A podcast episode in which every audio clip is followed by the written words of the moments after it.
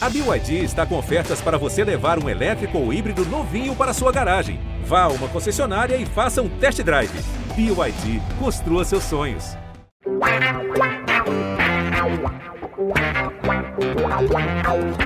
Pelé, dois na barreira, correu, rei atirou. Gol! O cara pra lá, sambou pra cá, botou na frente a bola. O time sempre chegando a chance de mais um gol. Gol! Neymar pode bater de primeira.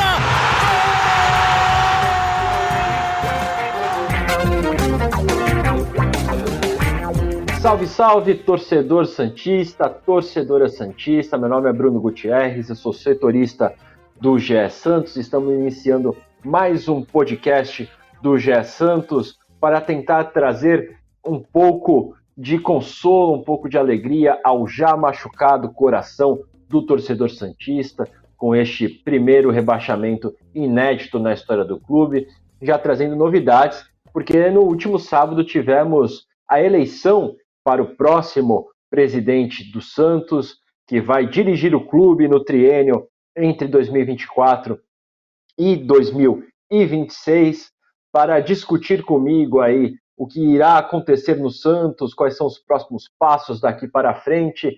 E tenho comigo a maior e melhor youtuber de todos os tempos, youtuber santista de todos os tempos, Isabel Nascimento. Bom dia, boa tarde, Isabel. O que falar desta eleição no Santos, Marcelo Teixeira sendo reconduzido à presidência do Santos, o seu sétimo mandato, ele que volta ao clube após perder as eleições de 2009 e agora tenta reconstruir o Santos, levar o Santos de volta à primeira divisão. Olha, eu acho que é meu primeiro podcast, né? Eu acho não, é meu primeiro podcast depois do que aconteceu semana passada. Acho que ainda para mim é tudo muito um filme, assim. Eu acho que até estava comentando aqui no, no pré, eu acho que nós santistas, o que a gente está podendo não entrar em contato com isso, né? Não você, no caso, quem cobre, porque não tem como, não tem esse espaço de, é, de entender, né? Você já tem que começar a agir, já tem que começar a trabalhar em cima disso, já entender essa realidade. Mas eu confesso para você que para mim é assim, ainda não tem uma ficha totalmente caída nesse momento. Vira e mexe, eu me pego e me lembro, sabe? Assim, e, e aí você volta a ficar triste, e aí você. É, é, muito, sei lá, é um momento muito duro pro, pro torcedor. Mas sobre o Marcelo Teixeira, né? Eu acho que assim. Zero, zero surpresas, né, Bruno? Eu acho que nem você nem ninguém ficou surpreso com isso. Eu acho que talvez com, com o segundo lugar um pouco mais, mas com o primeiro muito pouco. Uh, Marcelo Teixeira ele tem um histórico familiar no Santos. Ele é uma pessoa de respeito, não só na cidade, como no Santos. E eu acho que isso não quer dizer que é positivo ou negativo, tá? Tô falando que a voz dele, as imposições dele, até pelo poderio financeiro, o poderio dele na cidade em si, gera um respeito e gera uma sabedoria de uma pessoa que sabe muito de Santos há 20 anos, até hoje estava conversando com meu pai sobre isso, né? Há mais de 20 anos atrás, quando foi aquele Marcelo Teixeira que, que contratou Marcelinho Carioca, contratou Rincon, né? Toda uma galera aí que fez todos os esforços até não conseguir pagar tudo por um título. Eu espero que o amadurecimento tenha feito muito bem para ele, como né, são 15, 20 anos para qualquer pessoa. Mas eu sei que hoje a gente tem um presidente que não tem. É inegável que ele é Santista, e é inegável que ele conhece de Santos. Eu acho que isso eu, você e todo mundo concorda. Mas o que vai acontecer daqui para frente é muito difícil. Até porque quando o Marcelo pensa em se candidatar, eu não sei quando que ele começou a pensar sobre isso, se foi em junho, abril, julho, sei lá quando foi, mas ele não estava com essa com esse sentimento de pensar numa estratégia de segunda divisão. A gente está pensando num time de muito menos recursos, um time sem Copa do Brasil, um time sem Sul-Americana. Né? Nos outros anos da gestão Rueda, o, o, Santos passou três anos da gestão Rueda com Copa do Brasil, com Sul-Americana, ou própria Libertadores, com alguma coisa. Agora o Marcelo Teixeira começa do zero, com o quê? 12 rodadas do Paulista, 38, são 50 jogos, você me corrige, mas são 50 jogos profissionais no ano que vem. É muito pouco. Então, Há esse tempo de preparo? Sim, mas há três anos o Santos também compete em pouquíssimos campeonatos e mesmo assim não teve um preparo efetivo que a gente viu em campo. Então, acho que para mim é, é, é, exatamente assim o que eu, o que eu trouxe para você.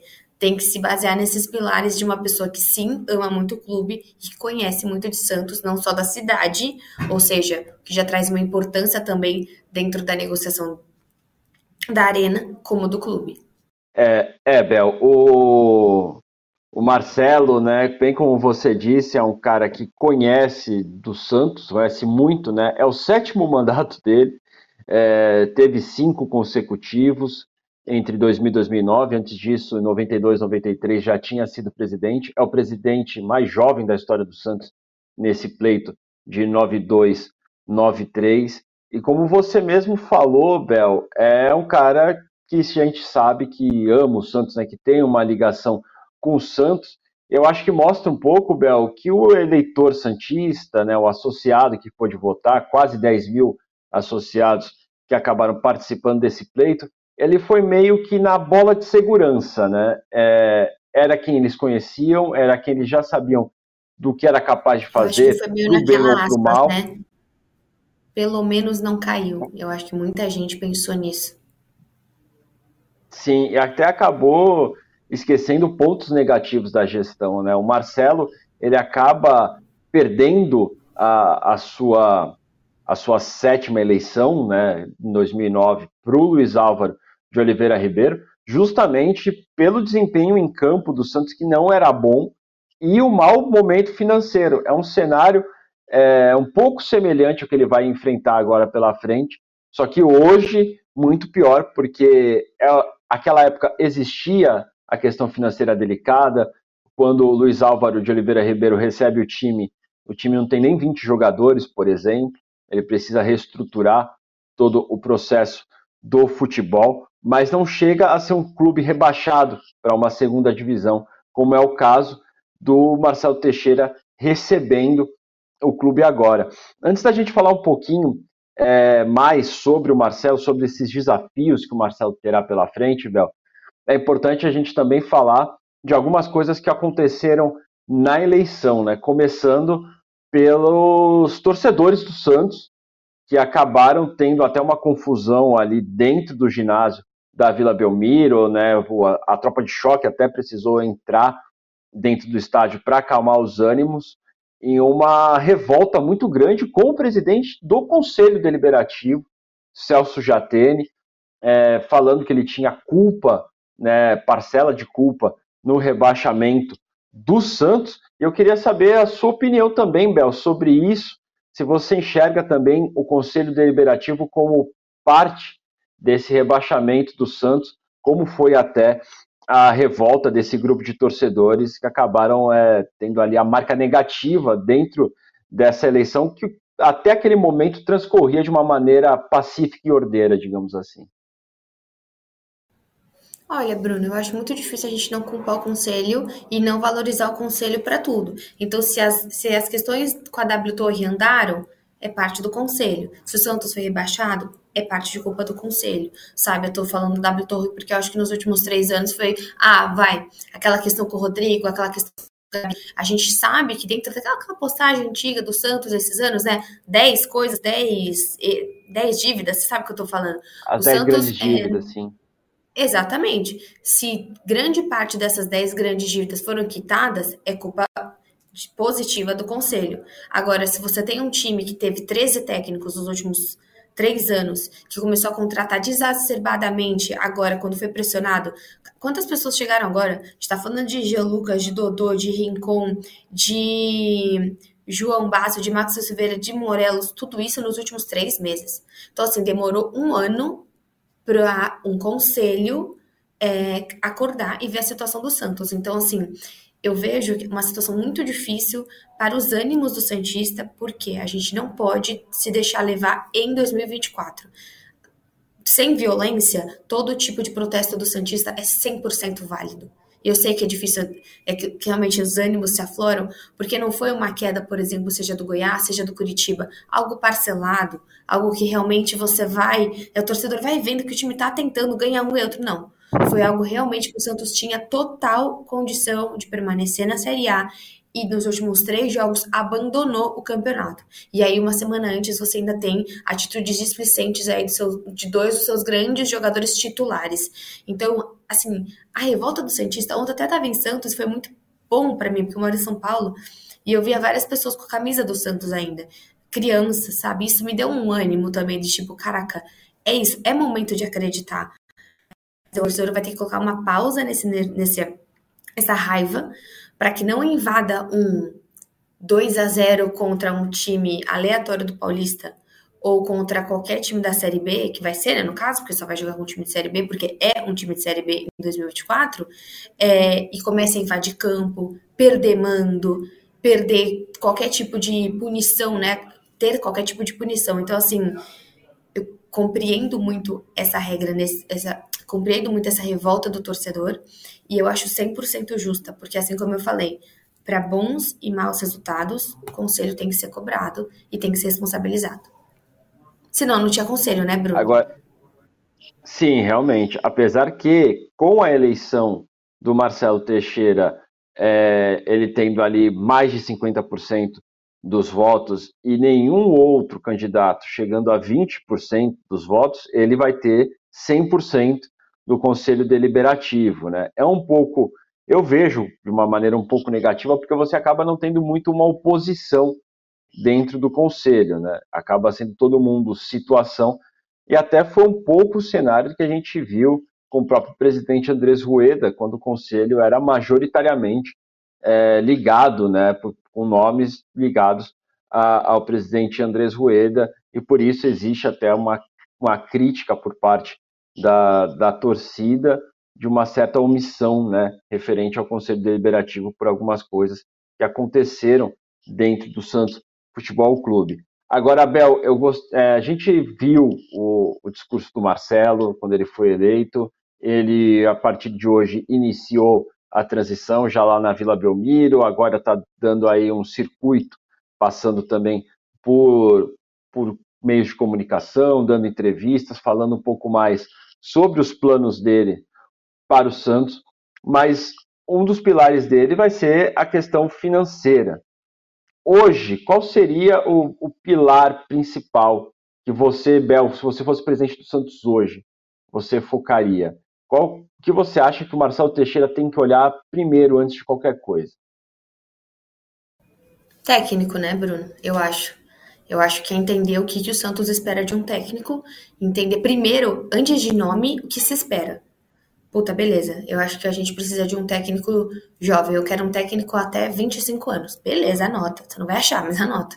Então, assim, o que, que você espera desse técnico? Eu queria muito, né, poder falar que, ah, desejamos ter uma mulher na frente do Santos. Seria incrível um dia, quem sabe. Mas, assim, eu acho que é você anotar o que você espera desse técnico para depois ir atrás. Porque depois, daqui a um mês, a gente está anunciando o Luxemburgo, você sabe muito bem. Se eu não estou falando que estou contra que o Luxemburgo, não é esse ponto. O ponto é que sempre tem um nome, antes era o Dorival, depois que o Dorival se assentou no São Paulo, paramos de ouvir. Mas sempre voltam os mesmos nomes. Então eu acho que primeira coisa que o Marcelo tem que fazer. Primeiro é pagar, porque eu, eu fiquei sabendo aí que tem até algumas dívidas internas perante é, os funcionários do clube. Então acredito que essa seja a primeira todo tipo de funcionário que existe no, se existe dívida no funcionário que o Marcelo, claro, eu sei que dívida de jogador é muito diferente de funcionários comuns, né?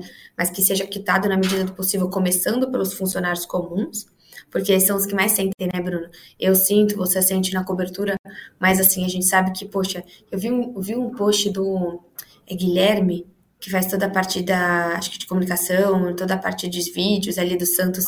Eu vou pegar o. Guilherme é, Caixa, é, né? É, Nossa, ele, ele chefia a Santos TV. Ah, só isso, coisa pequena mesmo. Então, cara, eu quis, quis morrer de chorar com o texto dele. Porque é isso, acho que essas pessoas precisam desse afeto do presidente. Porque essas pessoas, cara. E assim, o Santos teve ganhando prêmio atrás de prêmio sem concorrer a nada. Então, concorrer a nada né, internamente. Então, primeiro, acho que esse pagamento com essas pessoas e depois um técnico, Bruno, porque não adianta de nada. A semana que vem a gente está anunciando. Nossa, o Diego falou que vai parar de ser comentarista e vai, começar, vai voltar, porque o Santos é assim, né? O Santos adora olhar para o passado.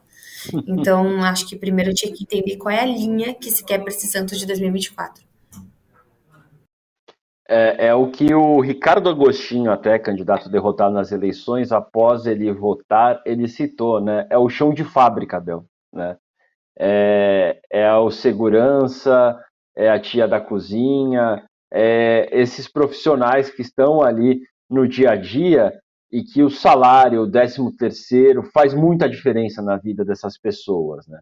O Ricardo Agostinho até falou, você atrasar um pouco o salário do jogador de futebol que ganha bem, ele vai acabar nem sentindo tanto. Né? É, é, errado, você tem que pagar todo mundo em dia, né? É contrato, mas ele vai acabar não sentindo tanto. Agora, os funcionários que estão ali no dia a dia do clube, né, que zelam pelo clube ali, muitos deles santistas, que, que dão a vida ali para estar tá até sustentando suas famílias e tudo mais, realmente é, é, importante né, que esses funcionários sejam valorizados, porque eles são parte importante dentro do Santos Futebol Clube. É, Bel, você falou que o Santos tem essas de sempre é, resgatar jogadores, né, ex-jogadores, enfim.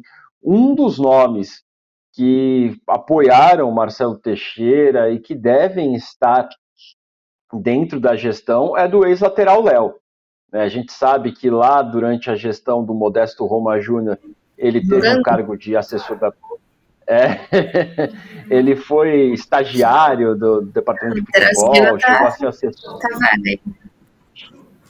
chegou a ser assessor do, da presidência, é, mas, tem, mas tem ali, deve assumir algum cargo, é, talvez ligado ao futebol, talvez ligado diretamente ao Marcelo Teixeira, e o Marcelo, nós até tivemos uma entrevista com ele é, aqui na TV Tribuna, na filiada da Globo, na Baixada Santista e Vale do Ribeira, e ele deixou em aberto que outros jogadores também poderiam é, integrar e contribuir de alguma forma com o Santos Futebol Clube. Queria saber de você como você vê é, essa possibilidade do Santos abrir portas também para outros ex-jogadores participarem é, da gestão o Marcelo citou, por exemplo, que no passado ele tinha Chico Formiga e Zito, que o auxiliaram bastante. O Zito é um dos homens responsáveis por trazer o Neymar para o Santos, né? Então ele deixou essa porta aberta também para o retorno dos ex-jogadores, o que foi muito esvaziado nas últimas gestões, né? Eles deixaram de ter funções dentro do clube e passaram a ser apenas os ídolos eternos. E eu acho que é até uma questão assim de idade mesmo, de energia e também de conexão, né? Porque é claro que você ouvir uma palestra do Pepe deve ser maravilhoso, mas assim, o que ele enfrentou não tem nada a ver com o que existe hoje. Não, não tem nada a ver, né? Já vai um corte aqui.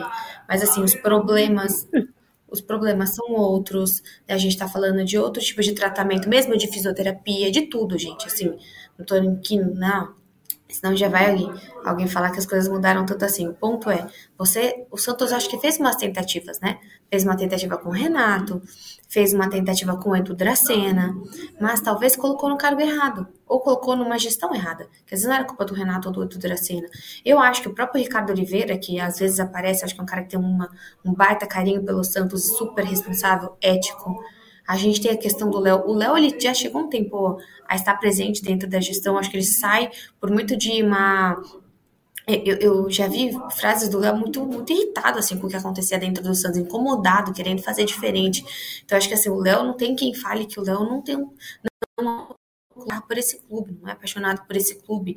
Então, assim, eu, eu acho excelente, Bruno. Eu acho que você tem que entender aonde que você vai colocar esse cara.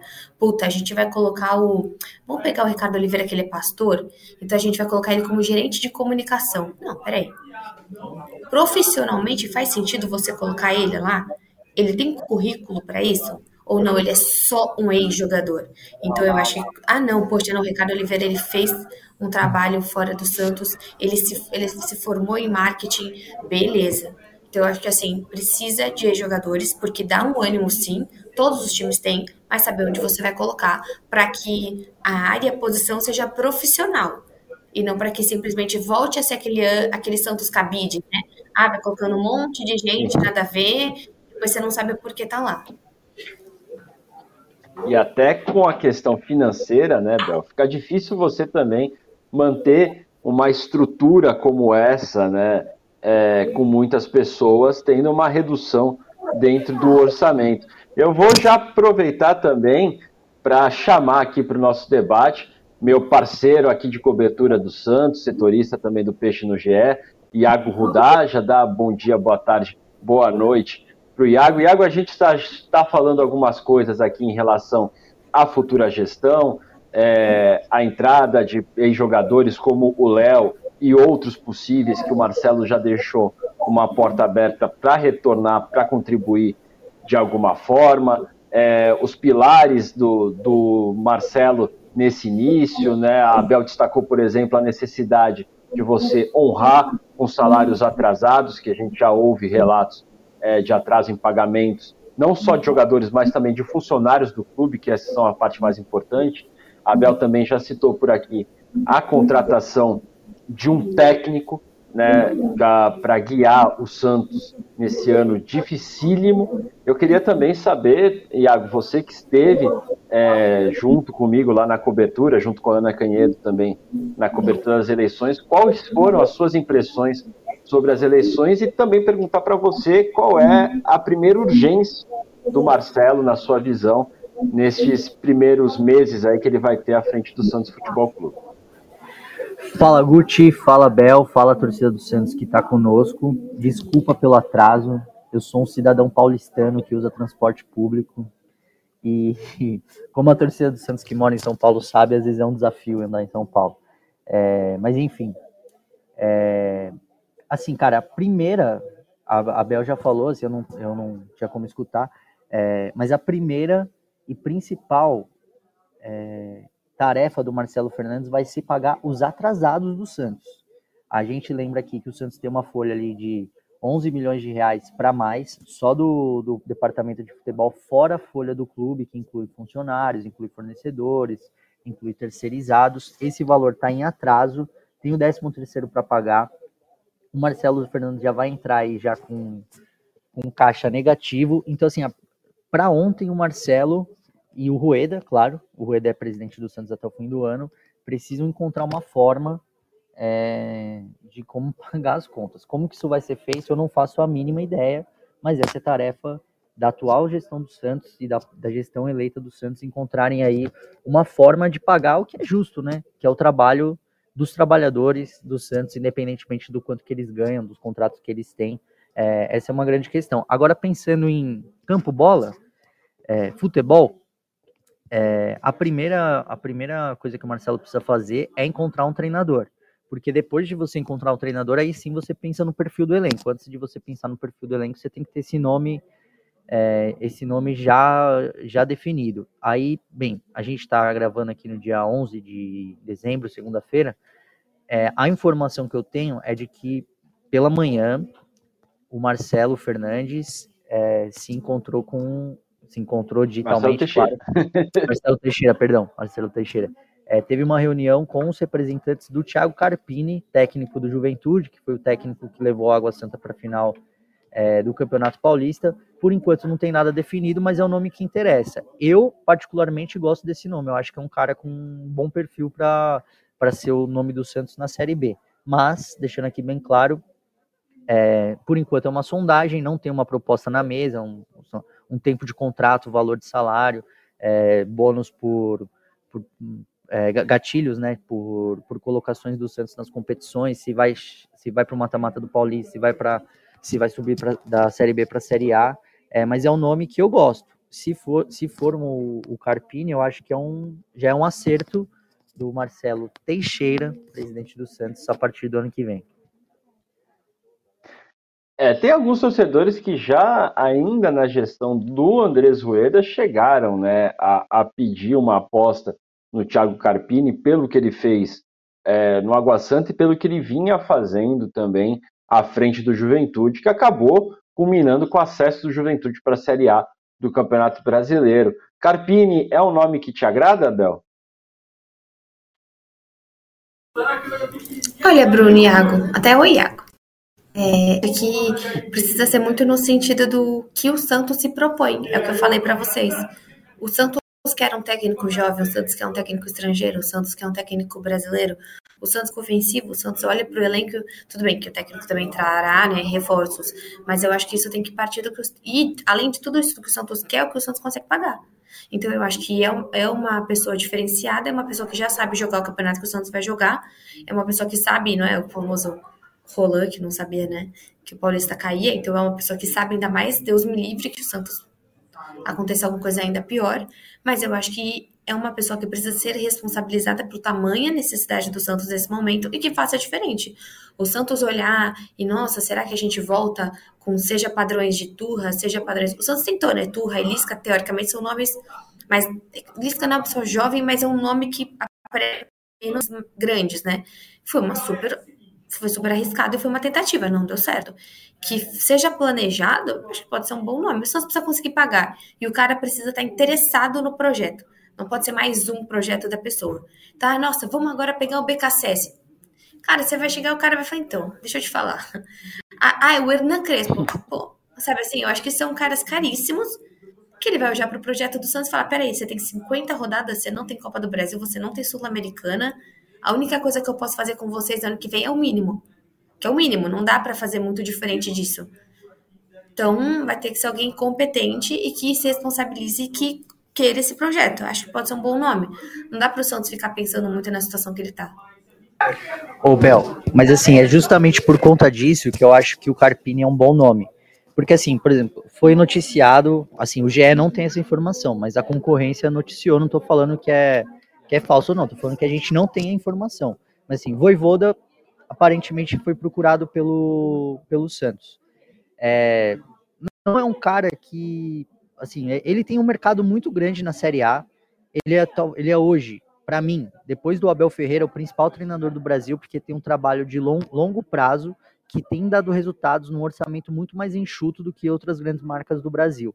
O Carpini, ele me parece um cara competente. Agora, se o Carpini vai conseguir. É, e assim, a gente tá falando numa hipótese, né? Uma suposição. Se ele eventualmente fosse o técnico do Santos. Mas assim, eu acho que ele é um cara que sabe, jogar, que sabe jogar a Série B, sabe trabalhar com, com orçamentos enxutos, bem pequenos. O Juventude teve uma folha de menos de um milhão de reais e subiu para da, da Série B para a Série A. O Santos não vai ter uma folha de um milhão de reais. Hoje a folha de 11, com certeza essa folha vai ser reduzida, porque não tem como essa folha se manter nesse valor, mas o Santos vai dar uma boa enxugada nessa folha.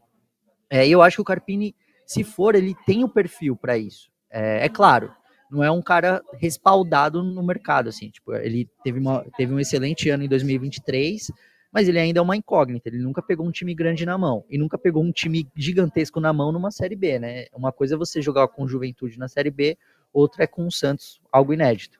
É, mas é por isso que eu acho que se for esse, se for esse perfil, e aí nem tô falando só do Carpini, assim, se for um cara com esse perfil, eu acho que é um caminho, já é um bom caminho para o Santos, assim, já é um a gente já vê que que assim é, pode ter uma boa trajetória durante toda a temporada, apesar de tudo isso que você disse, de não ter Copa do Brasil, de não ter Sul-Americana, de entrar como azarão no Campeonato Paulista, de ter a obrigação e a necessidade de subir para a Série A novamente. Agora, é, Bel, uma outra coisa dita por Marcelo Teixeira logo quando ele é eleito é uma medida que eu julguei até um pouco populista, que eu acho assim, efeito em campo bola é zero, mas joga um pouco para a torcida, que é você não utilizar a camisa 10 numa disputa de Série B do Campeonato Brasileiro. Você concorda com essa ideia do Marcelo Teixeira, né, da chapa dele, em se aposentar, digamos assim, entre aspas, a camisa 10 do Rei Pelé durante uma disputa da Série B, como uma forma de homenagear o Pelé e não colocar uma camisa tão grandiosa quanto essa numa competição de uma segunda divisão? Pergunta difícil, Bruno, porque assim, por mais que eu entenda, o Santos também já deu essa camisa 10 para muitos atletas que não mereciam estar é, com todas as, com, com essa responsabilidade. Então, acho que isso me dá um pouco de receio, porque Assim como, vai, Bruno, fala um jogador bem chulo que passou pela camisa 10, que não merecia. Vai, enciclopédia. Zagueiro Antônio Carlos. Então, por exemplo, você tem. Por que que, por mais que a Série B seja dolorida, o ano de 2024 inteira vai ser sobre ela. É parte da história do Santos. Eu não acho que a gente. Eu, assim, por mais que esteja. Cara, eu tô muito triste. Mas eu acho que diversos outros times já passaram por isso, quase todos. E é resultado de, de muita, muita má muita desorganização do Santos para chegar até esse ponto. Eu tenho medo da gente tratar a Série B como uma total mancha negativa na história e ficar por isso de 2024 inteira. Porque assim, eu sei que é duro, eu, eu mais do que todo mundo sei que é, porque eu tô falando, tento aqui de alguma forma representar a torcida. Mas assim como você mesmo trouxe, diversos outros atletas já usaram a 10 que também não mereciam, porque nada comparado ao Pelé você vai conseguir lá, qualquer tipo de responsabilidade, talento, o que for. Então, Bruno, não sei, acho que para mim, eu tô falando, mas eu não, eu não consigo te responder porque eu tenho medo muito da gente da gente começar a colocar um monte de empecilho porque é Série B, sendo que sim, é triste, é uma, né, assim, é, uma, é um, um lixo que a gente vai passar no que vem.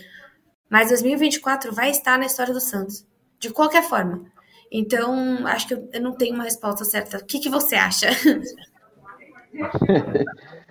Eu acho, eu acho que é uma medida mais para jogar para a torcida. Eu acho que não tem um efeito prático. Eu acho que jogar com a camisa 10 ou não acaba sendo um pouco indiferente. Não vai mudar o fato que o Santos vai ter que jogar a Série B e vai ter que disputar 38 rodadas e vai ter que terminar entre os quatro melhores para poder subir. É, eu entendo ele querer honrar a história da camisa 10 e mais ainda do Pelé, né, num ano que a gente teve um velório do rei na Vila Belmiro, tudo mais. Mas não vejo como muito muita diferença no que o Santos vai precisar enfrentar nesse ano. Iago, também queria a sua opinião sobre essa mística da camisa 10 uhum. e também já trazer um outro tema que foi a camisa 11, né? Que repercutiu bastante agora pela manhã, em uma das entrevistas que Marcelo Teixeira tem dado, a possibilidade dele também aposentar de forma temporária a camisa 11, esperando por um outro craque que vestiu a camisa do Santos e que esse pode retornar, né? Existe sempre a esperança, que seria o Neymar, até indo na esteira né, da reunião que o Marcelo Teixeira teve com a família do Neymar é, na véspera da eleição. Olha, a minha opinião sobre a camisa 10, eu acho que assim, não tem nenhum efeito prático. Assim, o Santos não vai ser maior ou menor por jogar ou não com a, com a, com a 10 na Série B. É, é o que você falou, assim, o fato, de que, o fato é que o Santos foi rebaixado, o Santos está na segunda divisão e terá que fazer isso. É, assim, eu, eu acho uma coisa assim meio com todo com todo o respeito ao Marcelo e ao grupo dele, assim, uma coisa meio bobinha, assim, tipo, olha, a gente não vai usar 10 na Série B, eu acho que não tem efeito é, prático nenhum, apesar de ser um, é um gesto para levantar para a torcida, para ser legal, tal, porque assim, se o Santos tiver que não jogar com a 10, a verdade é que assim, o Santos nunca mais vai ter um 10 igual o Pelé, nunca. Aliás, eu acho que nenhum, o futebol nunca mais vai ver um 10 como Pelé. Então, se a ideia é, é, meio que essa, talvez seria aposentar de vez a 10 no Santos, independente se o Santos está na Série B, na Série A, no Mundial de Clubes, na Libertadores, onde quer que seja. É assim, é, é uma boa intenção, é uma coisa. Mas que vem um ponto legal. que já estaria super atrasado, né, Iago? Não dá mais para aposentar 10. Hoje não. Eu acho que assim, a é. 10 tinha que ser aposentada, ou quando o Pelé sai do Santos e faz algo como Kobe Bryant, que você tem ali as camisas e tal porque agora, igual o Bruno tem aí uma lista de 73 pessoas que já usaram a 10 que não mereciam, é. entendeu? Então hoje acaba sendo um pouco. Sim, é, mas, mas no mesmo, assim. Então, assim, não tem nenhum efeito prático, assim, não, não vai mudar nada para o Santos isso. É, e sobre o, o Neymar, eu acho que o legal é saber que o Santos, seja a gestão Rueda, seja a gestão Teixeira, ou se eventualmente fosse a gestão Maruca, Marino, Agostinho, Matos, se o Teixeira não tivesse ganhado. O importante é que o Santos está próximo do Neymar e do, da família dele, porque a gente sabe que quem toma as decisões pelo. As grandes decisões da carreira do Neymar passam pelo pai do Neymar. É, e a gente fica nessa expectativa de que o Neymar volte em breve, né? Claro que a gente.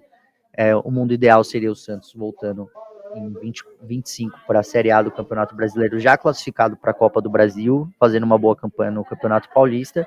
E aí o sonho é ter o Neymar em 25. É, também acho que não tem que por que aposentar a 11 do Neymar ou não jogar com a 11 até chegar, porque tá jogando até agora. É...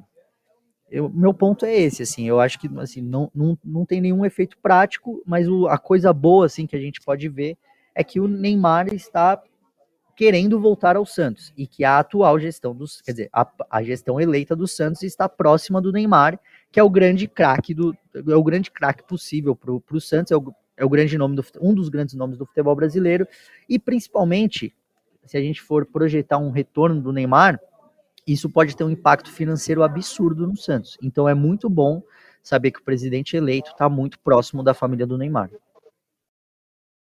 É, Bel, a gente tem dois exemplos de clubes rivais do Santos que apostaram em uma grande estrela do futebol mundial em um ano de retorno da, da elite do Campeonato Brasileiro para alavancar né, esse time, o Corinthians com o Ronaldo e o Grêmio agora recentemente com o Luiz Soares. Mas é claro que antes de sonhar com qualquer retorno do Neymar, o que o Santos precisa fazer primeiro é o seu dever de casa e trazer de volta né, o time para a primeira divisão, para a elite do futebol nacional.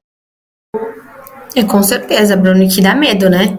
Porque a gente sabe muito bem, nós três sabemos, a desorganização do Santos ela é muito mais parecida com o Cruzeiro do que com os outros, do que com o Grêmio, que vai voltar e contratar o Soares e quase ganhar o brasileiro.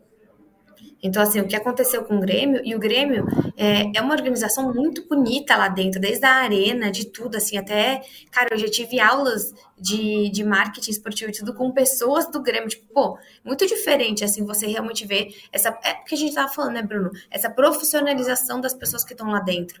Então, eu acho que é um Santos que vai ter que tomar muito cuidado, é um Santos que tem um paulista que vai ser dificílimo, porque vão ter encontros com os rivais que vai ser muito complicado, nervos à flor da pele em todos os encontros com os rivais, mas é um Santos que sim, vai ter um ano que tem que ser mais tranquilo em questão de, de jogos, porque é um Santos que vai pegar times, assim como o Iago falou, é um Juventude que subiu com um milhão e um Santos que tem uma folha de 11, que se diminui vai para 10, vai para 9, não tem como chegar e falar que a folha do Santos vai ser 3 milhões ano que vem.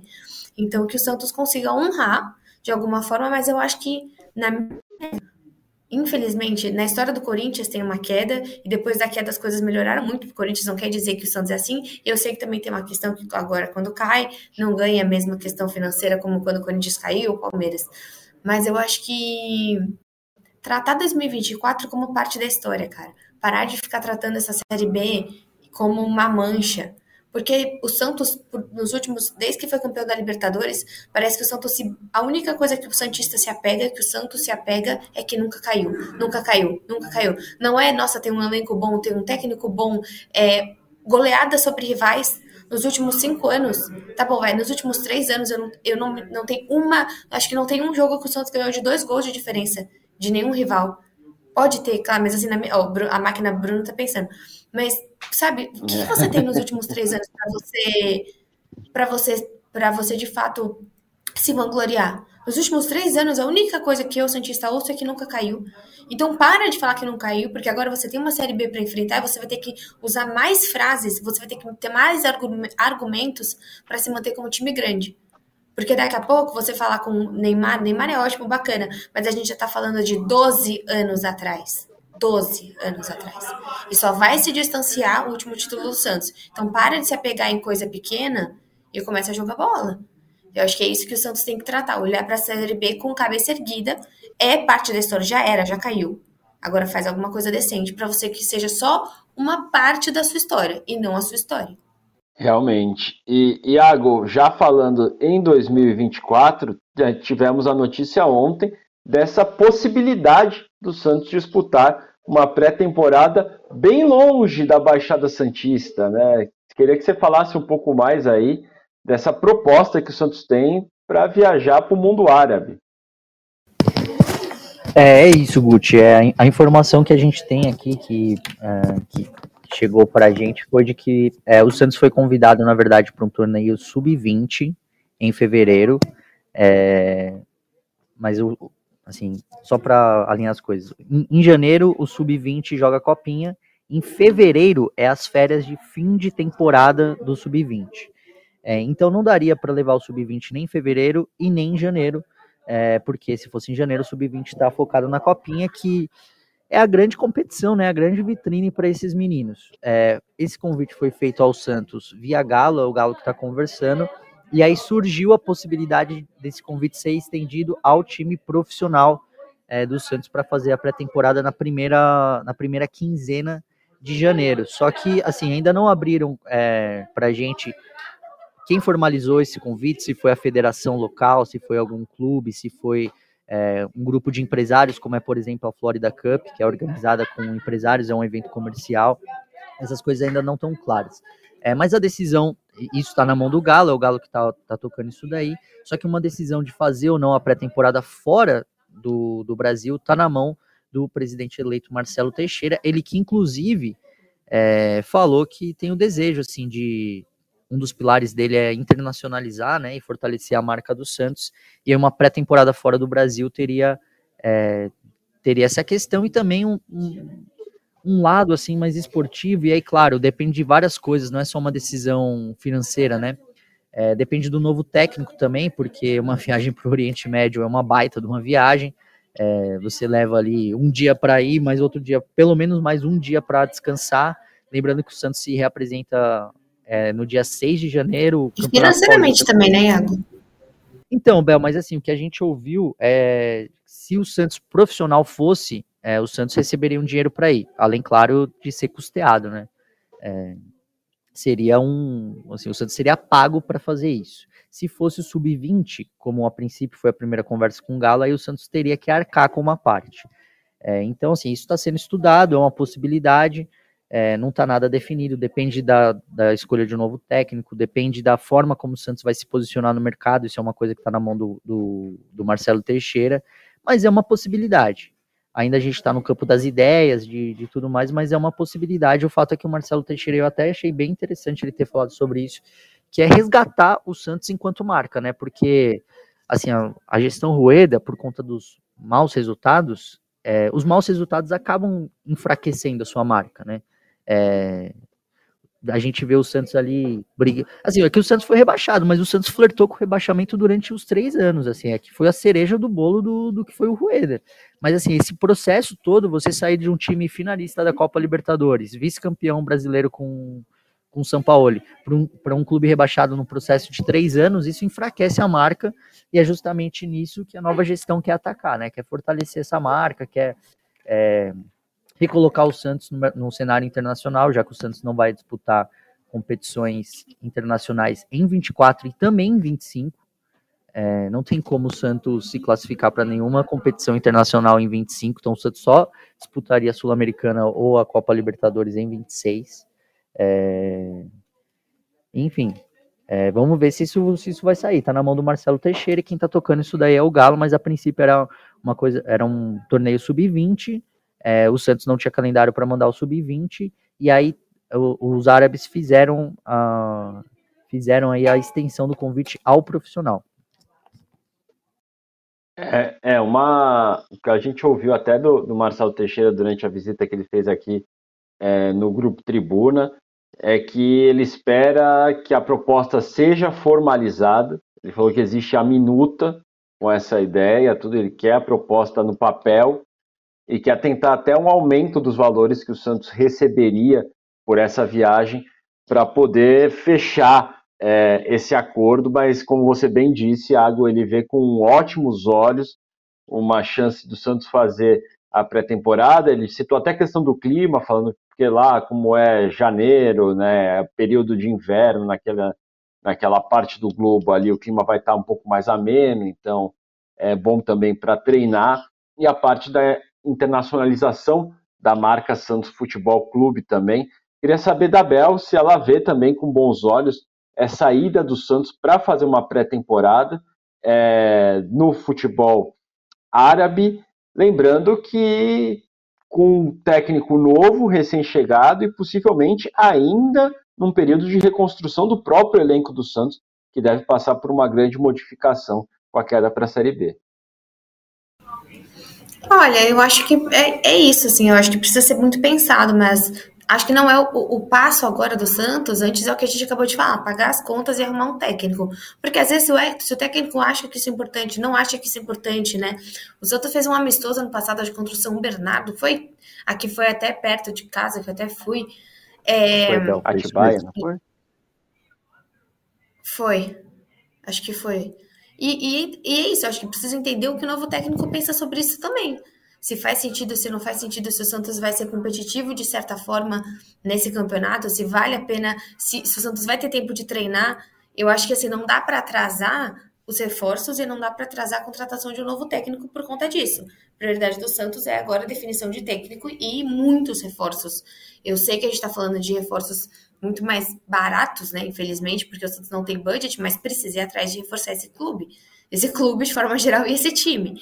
Então, eu acho que vai depender muito do que a gestão junto ao técnico, junto ao de futebol é, junto ao próprio Galo. Vai ser o Galo sozinho, ele é diretor é na parte de futebol, mas normalmente, às vezes, teve muito momento que teve o Renato, mais um diretor, e cada um tinha uma função, então acho que é um pouco entender, assim, como vai ser essa nova formação dessa liderança do Santos, assim. É, o Galo é até uma informação que até o Iago estava tava conversando comigo é, hoje pela manhã, recebeu que existe essa possibilidade do Galo é, seguir, que é grande a possibilidade do Galo seguir. É, hoje, conversando com o Marcelo Teixeira, ele deixou realmente as portas abertas para uma sequência do Galo, mas ainda aguarda ali ter uma definição, né? Justamente sobre isso, Bel. Qual vai ser a função do Galo dentro do Santos? Se ele vai estar tá na coordenação do futebol, se ele vai ter alguém acima dele, é, nessa parte da coordenação, qual será a função e se o Galo também vai aceitar né, desempenhar esse papel, esse novo papel dentro da gestão. É, Marcelo Teixeira. Eu acho Amigos, que tem a diga, responsabilidades, diga, Bruno, também, responsabilidades definidas, porque vira e mexe a gente vê é, diretores chegando no Santos, o Falcão. Pô, o Falcão chegou no Santos com carta branca. Cara, quantas vezes esses últimos três anos a gente ouviu? Diretor X chegou com carta branca. Que Mané carta branca, cara. Se você tem um conselho, se você tem um presidente, se você tem um monte de pessoa ali, cara, por muito tempo a gente ouviu o Rueda ligando para negociar jogador. O então, assim, ou você tem um conselho ou você não tem. Eu acho que o Santos tem que parar de ter essa de carta branca porque é muito fácil. E aí você fala, foi culpa do Dracena, foi culpa do Renato, foi culpa do 374 vários, Falcão e vários outros diretores de futebol que o Santos teve. Então, que comece a se organizar como um clube profissional que todo mundo se responsabiliza pelas, pelas atitudes. Então, se vai para essa competição, ok, precisa desse ok do técnico? Precisa. Mas o conselho acha interessante, o Marcelo acha interessante, sabe? Se não é muito fácil, é, é mentalidade de time pequeno, você dá responsabilidade para a pessoa e você não responsabilizar por isso também, sendo que foi você que colocou a pessoa lá. Então, acho que o Santos também, para o próximo ano, precisa minimamente, como a gente está falando há muito tempo, entender os processos e profissionalizar a administração desse clube. É, amigos, eu acho que a gente vai precisar até gravar mais podcasts, né? Porque essa questão envolvendo o Santos são tantos pilares ali, tantos temas, que é difícil a gente abordar somente em um podcast do Santos, né? A gente se alongou bastante diversos temas e nem conseguimos falar ainda é, de Nova Vila Belmiro, de categorias de base, de sereias, que a gente sabe que são outros projetos do Marcelo Teixeira, mas vou deixar esses temas aí para o nosso para o nosso próximo podcast, né? Porque aqui a gente já deu para dar um panorama um pouco geral aí do que esperar do Santos, pelo menos dentro do futebol profissional masculino. Antes da gente encerrar, gostaria de abrir para as considerações finais. Vou começar pela Bel. Bel, que tem aí a falar com o torcedor Santista com essa eleição do Marcelo Teixeira, o que, que você tem que deixar de mensagem aí para o torcedor? Cara, eu acho que o torcedor foi 100% previsível, isso não é ruim, é só previsível. Ele foi no play safe ali, de colocar alguém que pelo menos é alguém que tem recursos, é alguém que é muito bem. É... Nossa, Sorato, que eu quero falar conhece, conhece o Santos, né? Tem muito bem relacionado na cidade e jogou de alguma forma, foi a sexta vez, sétima vez, sei lá quantos anos o Marcelo já esteve à frente do Santos. Se juntar ainda mais com o Milton, a família Teixeira esteve à frente do Santos por muitos anos. Então, entendo a opção do torcedor, porque o torcedor tá desesperado e tá pelo menos tentando. É tipo o Palmeirense atrás de um Paulo Nobre, eu acho que é sempre esses o, seja o Vasco atrás de Eurico, Euriquinho, sabe? Eu acho que são nomes que, por mais que sejam duras algumas memórias tem coisas boas e o Santos está se apegando nisso. cara, que nesses próximos tempos a gente veja mais notícia boa, até porque o Santos não joga, então em geral é mais fácil de ter notícia boa. E pensar, e cara, eu acho que o mercado final é pensar em 2024 como parte sim da história do Santos. E sabe, senão a gente vai ser muito triste por um ano inteiro e o torcedor santista não merece. Então, se ganhar do da, da Piraporinha 25 e ganhar de 3 a 0, que a gente fique feliz por ganhar da Piraporinha, do que time que for. Porque esse time, assim como vai ser, os jogos ano que vem serão muito difíceis, o Santos teve muita dificuldade na Sul-Americana com times muito, muito irrisórios. O Santos teve muita dificuldade no Paulista. Então o Santos está no momento que, se fizer uma grande Série B, é relevante sim. Parte da história do Santos. Então, sei lá, pelo menos é como eu tô tentando pensar isso. Se é bom ou não, não sei.